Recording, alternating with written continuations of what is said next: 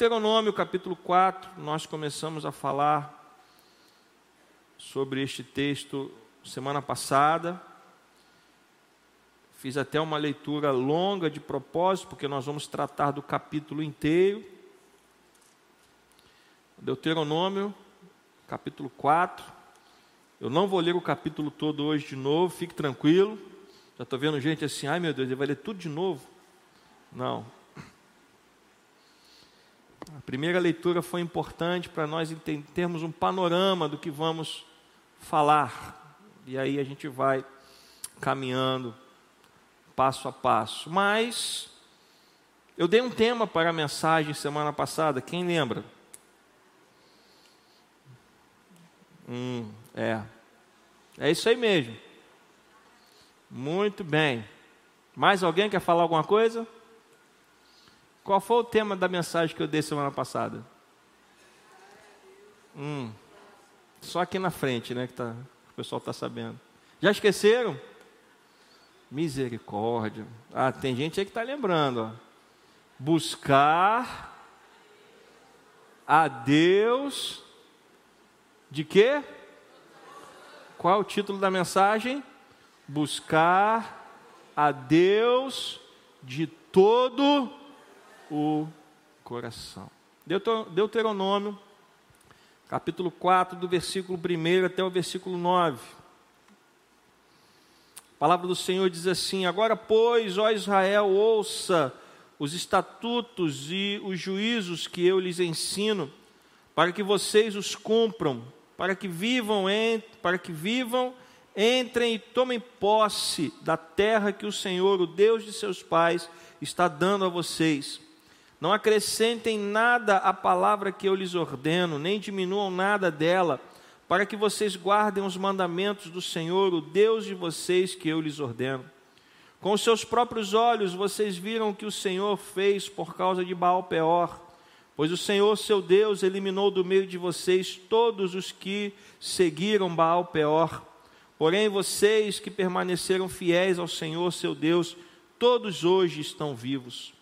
Eis que eu lhes tenho ensinado estatutos e juízos, como o Senhor, meu Deus, me ordenou, para que vocês os cumpram na terra que passarão a possuir.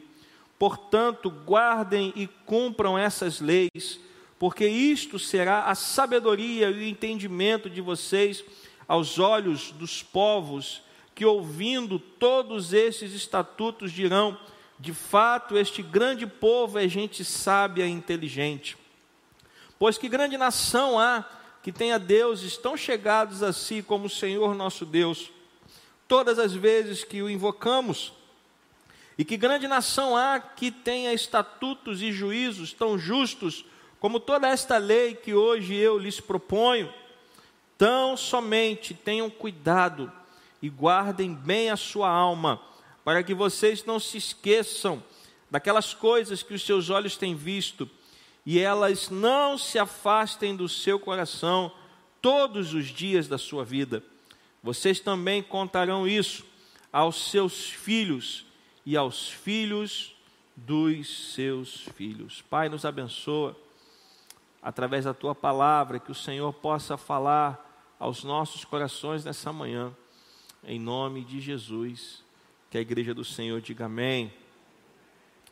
Semana passada nós começamos a falar sobre este assunto, buscar a Deus de todo o coração, e eu falei na semana passada que o livro de Deuteronômio, na verdade, é um, um retrospecto que Moisés está fazendo, de tudo aquilo que aconteceu com o povo de Israel, desde a saída do Egito até este momento, que precedia a entrada do povo na terra prometida. Moisés, aqui, ele já tinha o entendimento de que não entraria na terra prometida. Moisés já tinha o entendimento de que por causa do seu pecado, ele não teria a oportunidade de ver aquela terra que havia sido prometida a Abraão, a Isaac e a Jacó. E tendo esse entendimento, ele começa então a ensinar o povo, para que o povo entrasse na terra prometida e cumprisse a vontade de Deus. Moisés começa a relembrar de algumas coisas, de alguns episódios que aconteceram. Ele vem aqui, voltando ao texto, ele começa a se lembrar dos estatutos e os juízos que foram ensinados. Ele começa a dizer no versículo 2 que nada deveria ser alterado dos ensinamentos que foram dados a eles. Ele relembra do episódio de Baal Peor, o, evento que aconteceu ordenado pelo rei Balaque, orientado por Balaão, e nós falamos disso na semana passada. Então Moisés começa a relembrar dessas coisas. No versículo 4, Moisés lembra que todos os que permaneceram fiéis ao Senhor estão vivos até aquele dia. Então, veja que Moisés estava tendo o cuidado de preparar o povo para a entrada na terra prometida, trazendo à memória aquilo que precisava ser lembrado para que o povo de Deus não se desviasse dos caminhos do Senhor. Porque, como eu disse também na semana passada, enquanto eles estavam andando no deserto, eles não estavam sofrendo nenhuma influência externa, eles estavam peregrinando no deserto, somente eles. Então, eles o tempo todo estavam adorando, cultuando, servindo a Deus, sem nenhuma influência externa. Mas, ao passar o Jordão, eles começariam a andar no meio de nações pagãs. Tanto é que a ordem de, de Deus a Josué foi entrar na terra e exterminar todo o povo que lá estava, porque aquilo também era um juízo de Deus sobre aquelas nações. Mas a gente vê na história da Bíblia que não foi isso que aconteceu. Algumas nações continuaram vivas e influenciando o povo de Deus, e Moisés tinha esse cuidado, ele, ele tinha essa preocupação. Lembrar ao povo que Deus queria do povo, para que na terra prometida, justamente no melhor momento da história de Israel, justamente no momento em que chegou a hora de tomar posse da promessa, amém? Naquele momento, para que naquele momento o povo não se perdesse. E quantas vezes, irmãos, isso não acontece conosco? Nós lutamos, lutamos e lutamos, e em meio a toda aquela luta, nós estamos ali fiéis aos pés do Senhor, amém? Mas quando chega na hora de tomar posse da bênção, que a bênção chega, a pessoa esfria. A pessoa se afasta dos caminhos do Senhor, se afasta da igreja, começa a esfriar, e Moisés tinha essa preocupação. Porque no momento da luta, nós estamos atentos, nós estamos vigiando, amém? Mas quando a vitória chega, a gente relaxa. E é nesse momento que o pecado entra como foi no caso de Davi, estava falando quinta-feira agora. Davi, um homem de guerra, um homem aos pés do Senhor, um homem fiel a Deus. Todas as vezes que o povo, que o, exército de Israel saía para a batalha, Davi ia à frente do exército. Mas no dia em que ele estava cansado e decidiu ficar no palácio, esse foi o dia do seu pecado. Então Moisés está relembrando o povo de tudo aquilo que era necessário para entrar na terra prometida da maneira correta. Posso ouvir um amém? E hoje nós vamos recomeçar então a partir do versículo 5. O que nós falamos do versículo 1 ao versículo 4, eu fiz um, um, uma breve recapitulação, mas isso está no nosso canal do YouTube. A partir do versículo 5, a gente vê que Moisés dedicou a sua vida para fazer algo em prol do povo de Deus. E o que é está escrito aqui no versículo 5? Eis que eu, quem está falando? Quem está falando? Moisés. Eis que eu lhes tenho ensinado o que? Estatutos e juízos, mas ele ensinou da maneira que ele queria ele ensinou de que maneira? como o Senhor meu Deus me ordenou. Então o que, que Moisés está dizendo? Eu ensinei a vocês estatutos e juízos, mas eu fiz isso da maneira como o Senhor me ordenou. Agora, para que Moisés ensinou ao povo estatutos e juízos? Está escrito aí no texto. Para quê?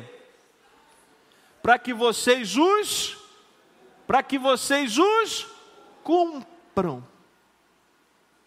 Não há sentido algum em aprender a respeito da palavra de Deus se não for para cumprir. Posso ouvir um amém?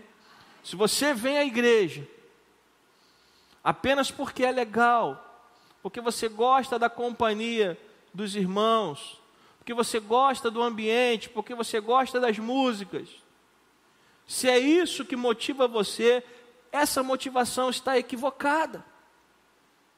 A nossa motivação de vir para a casa de Deus tem que ser aprender a palavra de Deus para colocá-la em prática. É isso que tem que nos mover até a casa de Deus. Eu vou para a igreja aprender a respeito da palavra com um único propósito: cumpri-la. E aí Moisés diz: para que vocês os cumpram aonde? Aqui no deserto? Aonde? Na terra que vocês passarão a possuir. Então, é, os estatutos, os juízos que foram ensinados no deserto, era para que o povo cumprisse aonde? Na terra prometida. O que você aprende aqui dentro da igreja é para você colocar em prática onde? Lá fora. Falei aqui semana passada, ser crente na igreja é a coisa mais fácil do mundo, porque aqui só tem gente santa. Ih, rapaz. Caramba, hein? Vamos tentar de novo. O povo estava distraído, quer ver? Aqui só tem gente santa. Viu? Mas tem uns distraídos aí no meio. Ser crente dentro da igreja é fácil, porque aqui nós estamos num ambiente onde a presença de Deus está. Mas o grande desafio é cumprir isso, isso que nós aprendemos aqui na Bíblia, lá fora. E é isso que Moisés estava falando com o povo. Vocês estão aprendendo aqui estatutos e juízos que eu tenho ensinado vocês ao longo desses 40 anos, para que quando vocês entrem na terra prometida, vocês possam cumpri-lo. Versículo 6. Portanto, se Moisés passou 40 anos ensinando estatutos, juízos, mandamentos de Deus ao povo, Portanto, a conclusão lógica a que Moisés chega é que o povo deveria fazer o quê? Está escrito aí, quer dizer, escrito aqui, eu vejo lá, vocês vêm aqui. Está escrito aqui, portanto, guardem e cumpram essas leis. É isso que Moisés esperava do povo, porque é isso que Deus espera do seu povo. Posso ouvir um amém? Deus espera que o seu povo guarde e cumpra os seus mandamentos. Agora, por que guardar e cumprir os mandamentos? Por quê? Pode ter certeza de uma coisa: toda pergunta que eu faço, ou quase todas, a resposta está no texto. Por que guardar e cumprir mandamentos? Hã? Porque isto será o que? Sabedoria e entendimento de vocês aos olhos de quem? Aos olhos dos povos que ouvindo esses estatutos vão dizer o quê? De fato, este grande povo é gente sábia e inteligente. Este grande povo é sábio e inteligente por quê? Porque guarda e cumpre os, as leis e os mandamentos de Deus. Meus queridos irmãos e irmãs, a vida cristã, ela não é complicada. Quem complica ela somos nós. A gente que fica querendo achar cabelo em ovo. Porque tudo que Deus espera de nós está escrito na palavra. Você vê que eu não estou acrescentando nada, eu estou fazendo perguntas estou levando você a enxergar a resposta onde? No texto bíblico. Veja que Moisés estava preocupado porque o povo ia passar o Jordão sem ele. E até aquele momento ele tinha sido escolhido por Deus para ensinar o povo. Ele passa 40 anos da sua vida fazendo isso. E agora ele está dizendo: quando vocês passarem o Jordão, no Jordão, guardem e cumpram essas leis. Por quê? Porque isto será sabedoria e entendimento. Se você quer ser uma pessoa sábia, se você quer ter entendimento, você precisa guardar e cumprir a palavra de Deus.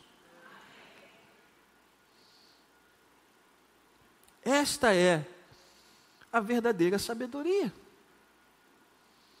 E veja que há um motivo para nós guardarmos a palavra de Deus, não é apenas para nós sermos sábios e entendidos, mas para que as outras nações, para que as pessoas que não servem a Deus, possam olhar para aqueles que servem e conhecer também a esse Deus. Posso ouvir um amém? Então, quando você guarda e quando você cumpre os mandamentos do Senhor, você está sendo um farol para iluminar o caminho daqueles que não conhecem a Jesus Cristo como Senhor de suas vidas. Posso ouvir um amém? Aliás, foi isso, não com as mesmas palavras, mas eu quero que você Guarde o versículo 6 aí. Portanto, guardem e cumpram estas leis, porque isto será a sabedoria e o entendimento de vocês aos olhos dos povos, que ouvindo todos esses estatutos dirão: de fato, este grande povo é gente sábia e inteligente. Jesus Cristo diz algo muito parecido com isso.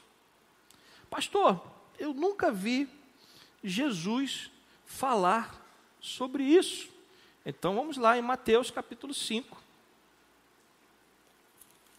Evangelho de Mateus, capítulo 5.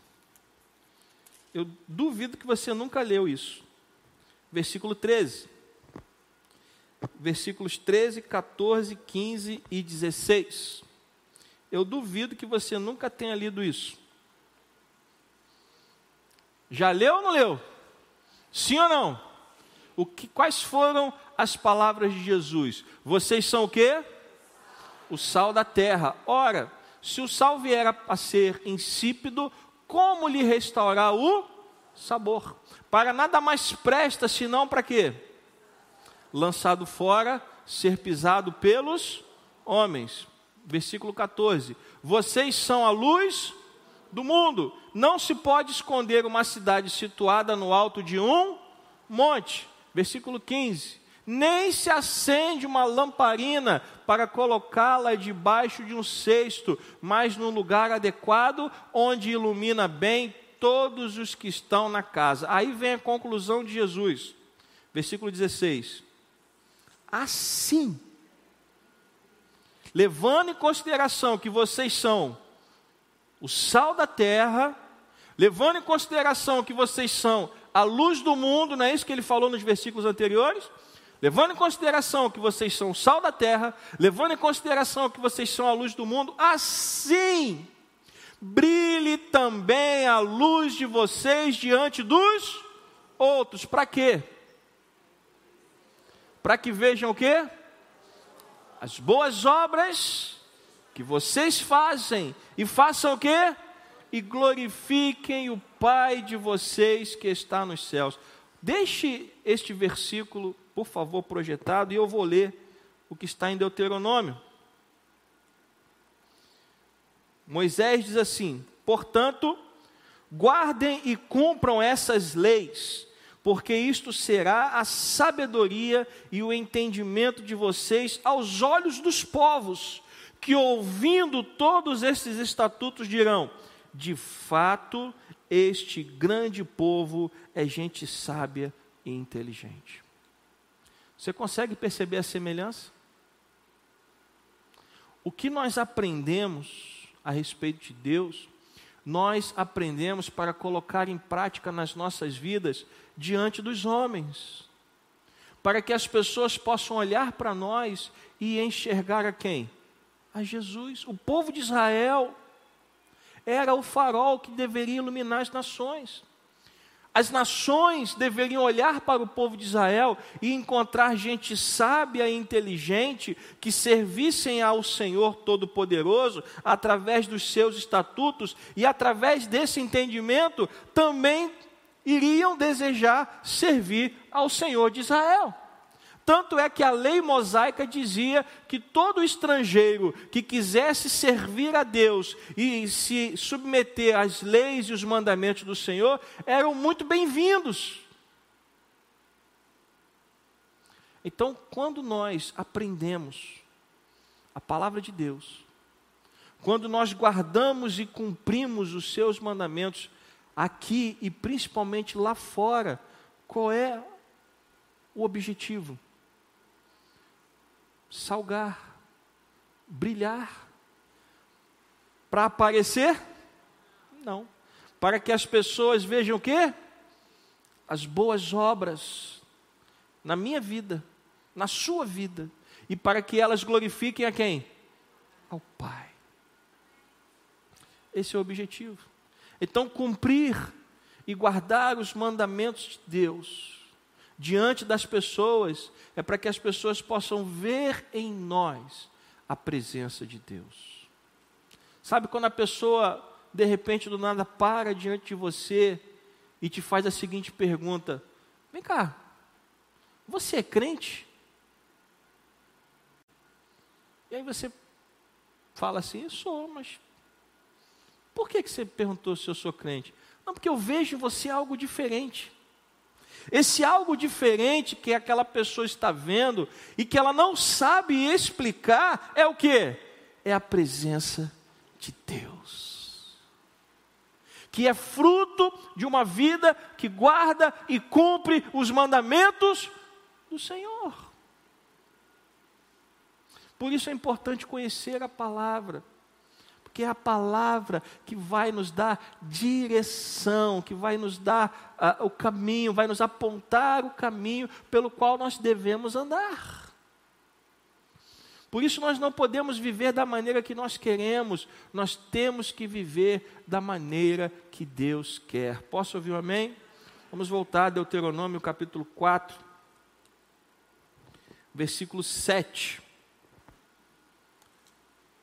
E aí a conclusão lógica que Moisés espera que, que as outras nações cheguem é essa: pois que grande nação há que tenha deuses tão chegados a si como o Senhor nosso Deus, todas as vezes que o invocamos, e a gente vê na Bíblia relatos de cultos pagãos, que os deuses deles eram invocados e nada acontecia.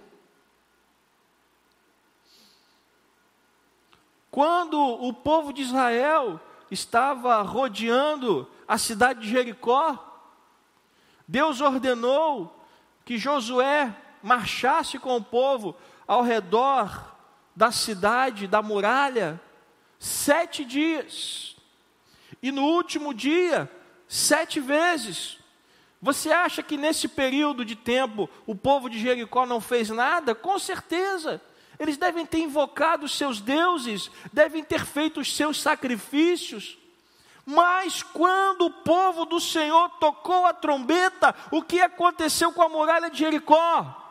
Ela caiu, porque nenhum Deus é páreo para o Deus Todo-Poderoso, porque na verdade esses deuses não existem.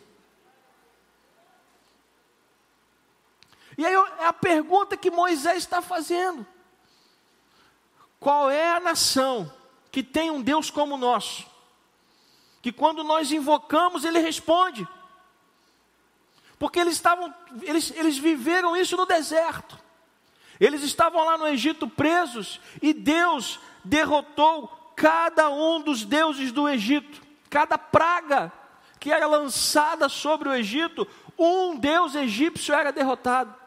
Quando o povo sai do Egito, o mar está bloqueando a passagem, Deus manda abrir o mar.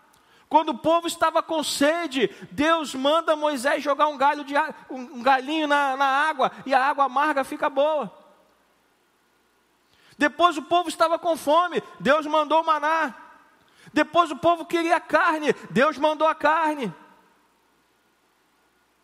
E é isso que Moisés está relembrando ao povo: que, que outro Deus vocês conhecem que faz isso?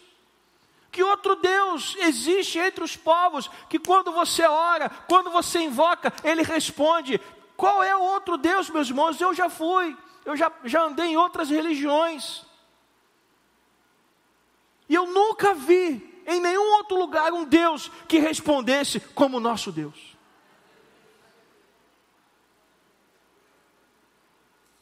E essa pergunta que Moisés está fazendo.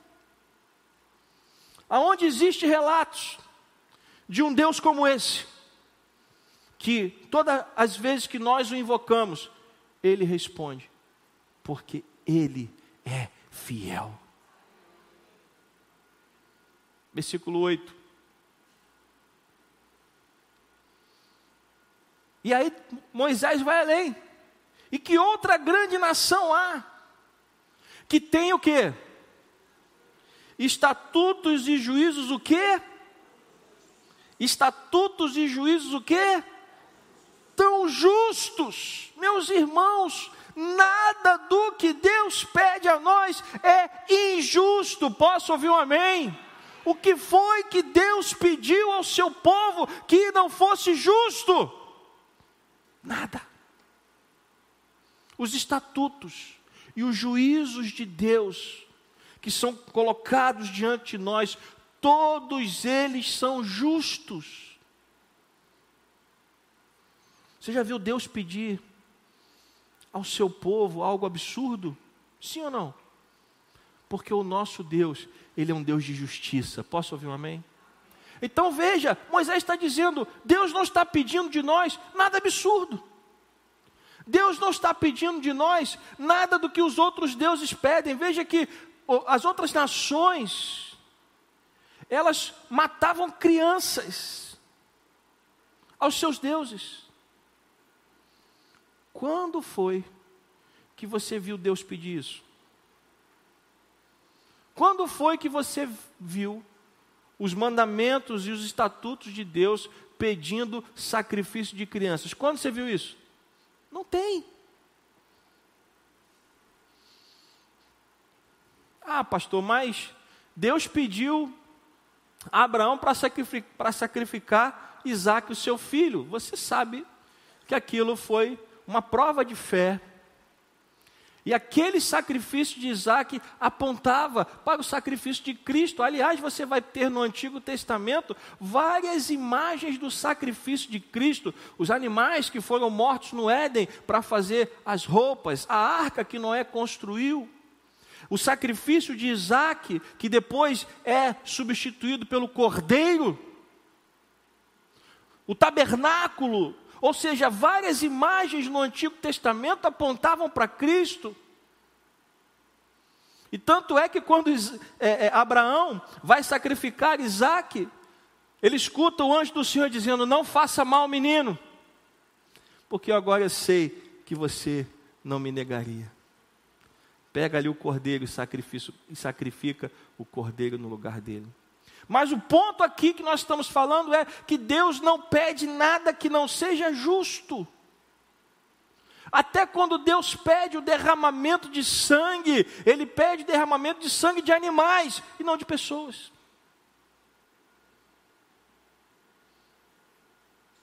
Quando Deus estabelece, só, só usando um exemplo, o olho por olho, dente por dente, até nisso Deus é justo, por quê? Porque há uma tendência natural em nós, seres humanos, pecadores, de revidar com a mão mais pesada, Quando a gente é ofendido, não basta você devolver a ofensa, você tem que pegar mais pesado. Isso fica muito claro quando marido e mulher brigam. Quando marido e mulher brigam, um quer ofender o outro mais do que foi ofendido, é ou não é? Ninguém quer levantar a mão para não se entregar, né? Você pode ver que marido e mulher, quando começam a brigar, daqui a pouco eles estão falando baixinho, no final da briga já estão berrando. Já estão xingando o outro, falando um monte de besteira. Por quê? Porque não basta revidar, tem que ofender mais.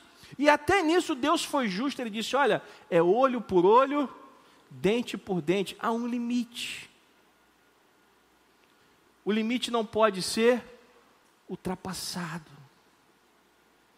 A justiça tem que ser praticada da maneira correta. É isso que Deus estava dizendo. Então Moisés está relembrando isso ao povo. Deus, ele é justo. Posso ouvir um amém? E aí vem o versículo 9. Que nós vamos concluir. No versículo 9, que foi o último versículo que nós lemos hoje de manhã, Moisés diz tão somente, ou seja, Moisés está dizendo: se você puder guardar alguma coisa, guarde isso. Então somente tenham o que? Cuidado. Jesus fala algo muito parecido com isso também. Jesus diz assim: vigiai e orai. Moisés está dizendo para o povo: tenham cuidado. Mas é só ter cuidado? Não. Tenham cuidado e guardem bem a sua alma. Pastor, eu tenho maior dúvida nesse negócio de alma.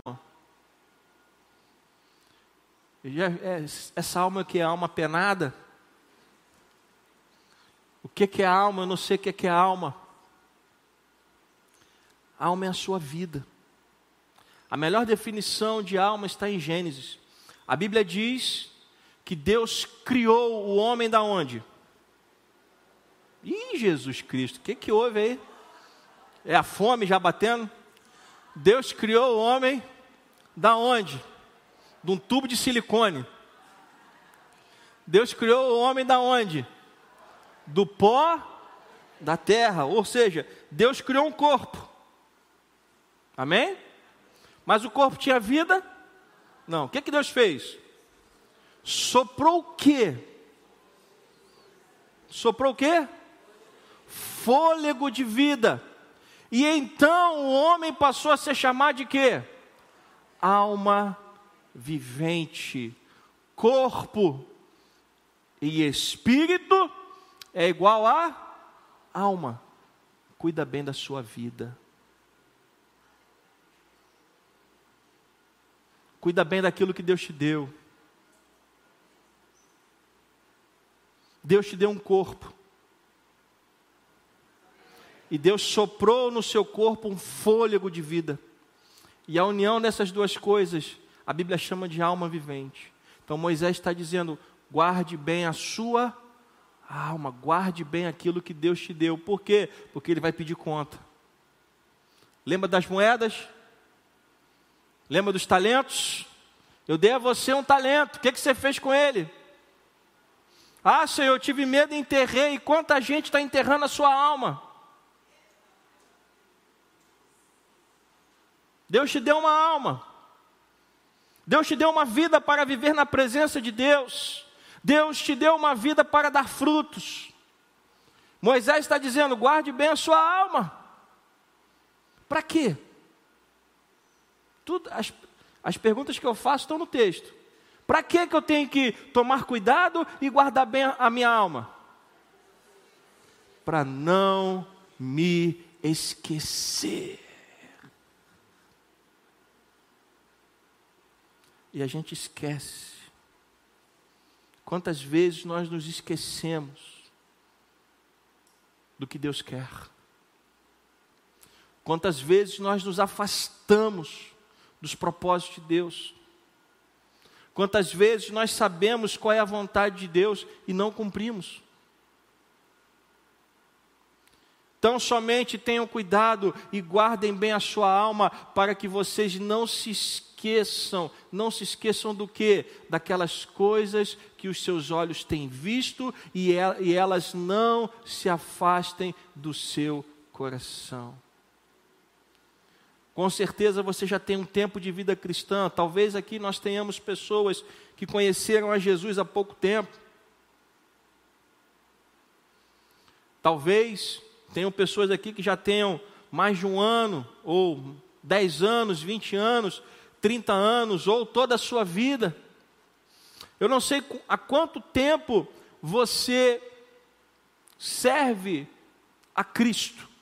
Mas ao longo da sua vida cristã, os seus olhos já viram muita coisa, sim ou não? Já viram. Ao longo dos meus trinta e poucos anos de vida cristã, eu já vi Deus fazendo muita coisa. E Moisés está dizendo: tenham cuidado e guardem bem a sua alma, para que vocês não se esqueçam das coisas que os seus olhos viram. O povo de Israel viu muita coisa, o povo de Israel viu as pragas no Egito. O povo de Israel viu o mar vermelho se abrir. O povo de Israel viu a água amarga ficar boa, viu a água sair da rocha, viu o maná caindo do céu, viu as codornizes, viu a coluna de fogo, viu a coluna de nuvem, viu o tabernáculo. Moisés está, Moisés está dizendo: quando vocês cruzarem o Jordão, não se esqueçam. Quando você estiver vivendo a sua vida lá fora, quando você estiver no lugar onde você mora, na sua, no seu condomínio, no seu bairro, ou no seu trabalho, ou na sua escola, ou na sua faculdade, onde quer que seja, não se esqueça do que os teus olhos têm visto.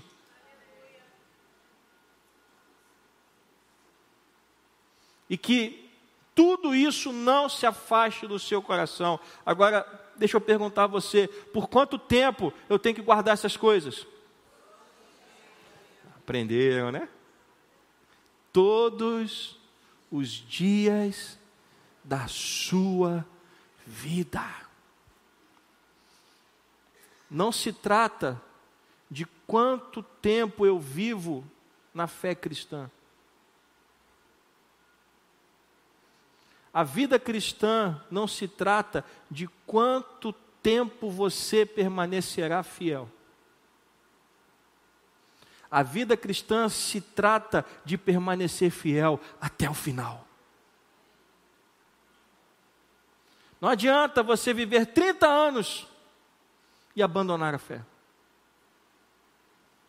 Então não se trata, a vida cristã não se trata de quanto tempo você vai permanecer fiel, a vida cristã se trata em permanecer fiel até o final, até o fim até o último respiro, naquele momento, onde você vai ver o céu se abrir, onde você vai ver o Senhor te recebendo nos seus braços, até aquele momento, tem que permanecer fiel a Deus.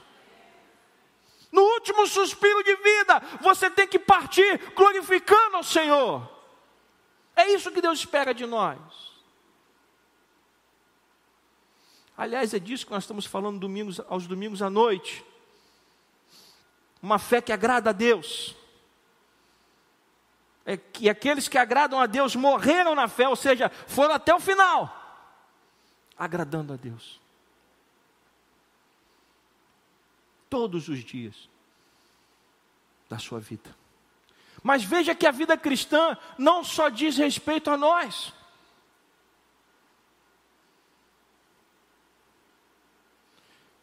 Quando você não pensa na próxima geração. Tudo que você construiu vai morrer.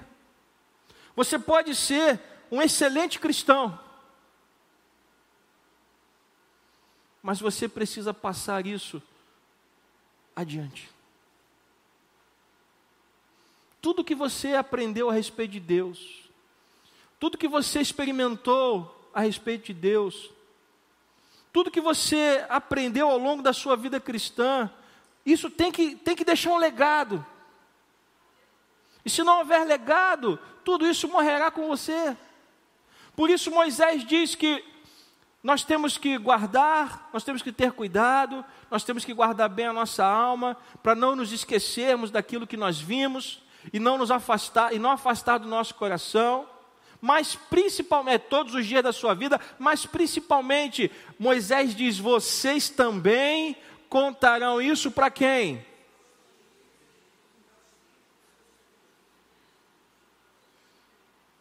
E eu quero perguntar a você, pai e mãe,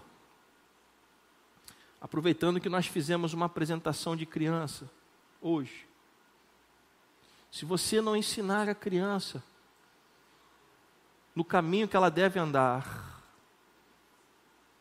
ela não vai andar. Se você achar que o seu filho vai despertar sozinho o desejo de orar e ler a Bíblia, eu quero te dizer nessa manhã: isso nunca vai acontecer. Não, pastor, eu sou crente, eu estou orando e eu estou pedindo a Deus que o meu filho seja crente. Eu estou orando, pastor, para que a minha filha seja crente. Amém, tem que orar mesmo. Mas na prática, o que você tem feito? Ah, nada, pastor. Eu comprei uma Bíblia, dei lá para ele ou para ela e estou esperando ver o que Deus faz. Você não está esperando para ver o que Deus faz, você está negligenciando a ordem de Deus, porque a ordem de Deus é o que? Vocês também contarão. Deus não está assumindo essa responsabilidade, Ele está delegando para quem?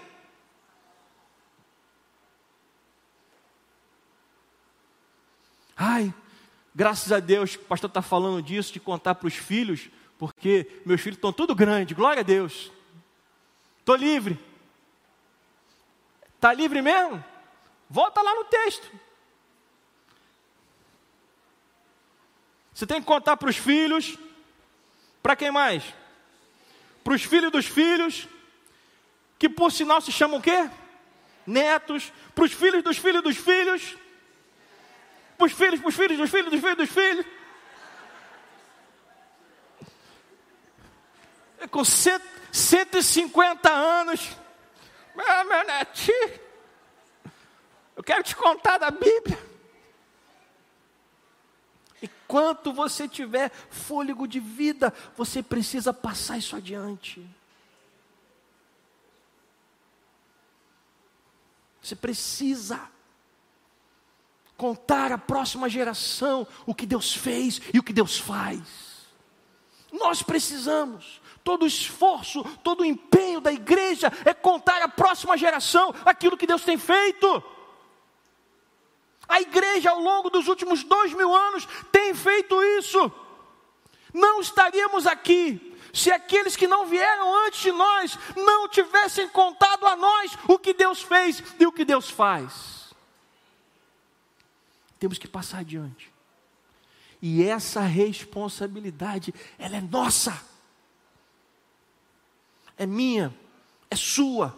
Você que é pai, você que é avô, você que é mãe, você que é avó, é sua responsabilidade ensinar a próxima geração o caminho de Deus. Comprar a Bíblia é muito bom, mas por si só não basta. Trazer para a igreja e levar para a igreja da criança é muito bom, mas por si só não basta. Se o seu filho, se a sua filha não acordar de manhã e não ver você orando e lendo a Bíblia, ele nunca vai fazer isso. Nunca. Se os nossos filhos não verem em nós homens e mulheres de Deus, eles nunca serão homens e mulheres de Deus. Essa responsabilidade é nossa. Nós temos que aprender a ser homens e mulheres de Deus, para que os nossos filhos sejam homens e mulheres de Deus. Posso ouvir um amém? Começa com a gente. É isso que Moisés está dizendo. Quando vocês entrarem na terra prometida, quando vocês passarem o Jordão, não se esqueçam dessas coisas. Pastor, o que, que isso tem a ver conosco hoje? Nós estamos em março de 2023 nós somos o povo que estamos caminhando nesta terra, estamos peregrinando neste mundo. E Deus está dizendo para nós, assim como o povo de Israel tinha que viver dessa maneira na terra prometida, eu quero que vocês aprendam a viver assim neste mundo. Frequentar uma igreja, assistir um culto, cantar músicas, isso não é o suficiente. A vida cristã, aliás, a vida cristã, ela é definida mais pela maneira como eu vivo lá fora do que pela maneira que eu vivo aqui dentro. O que eu faço lá fora define mais quem eu sou do que, eu, do que o que eu faço aqui dentro. Não que aqui dentro esteja tudo liberado, não é isso. Mas, como eu falei, ser cristão dentro da igreja é fácil. Porque aqui nós estamos nos policiando, nós estamos nos vigiando, estamos cercados de irmãos e irmãs Há um, há um ambiente de paz nesse lugar. Mas é lá fora. É lá fora que a nossa vida cristã será definida. Então, meus irmãos e irmãs, coloquem isso em prática na sua vida. Nós estamos fazendo essa leitura de Deuteronômio 4, para que as palavras de Moisés possam ecoar nas nossas mentes para que esta convocação de Moisés possa ressoar em nossos ouvidos, para que nós possamos colocar essas coisas em prática, porque disto depende a nossa vida, disto depende o nosso trabalho, e o nosso trabalho é proclamar o Evangelho, é levar a palavra de Deus é salgar e brilhar neste mundo, para que outras pessoas possam olhar para nós e possam conhecer o Deus a quem servimos. Amém?